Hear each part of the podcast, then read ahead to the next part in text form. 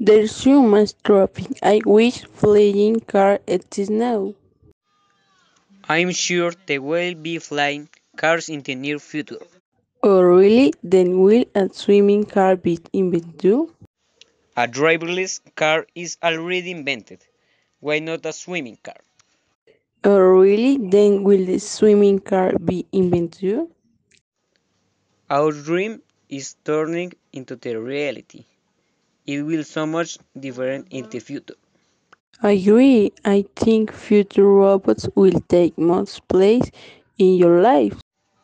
A doctor robot for surgery, a humanoid for coping human actions, a drone making deliveries, and these kinds of robots already being developed.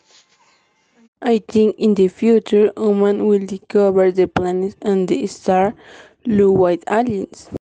Oh, do you really think there's an alien? Of course, I will always when dreaming about meeting an alien.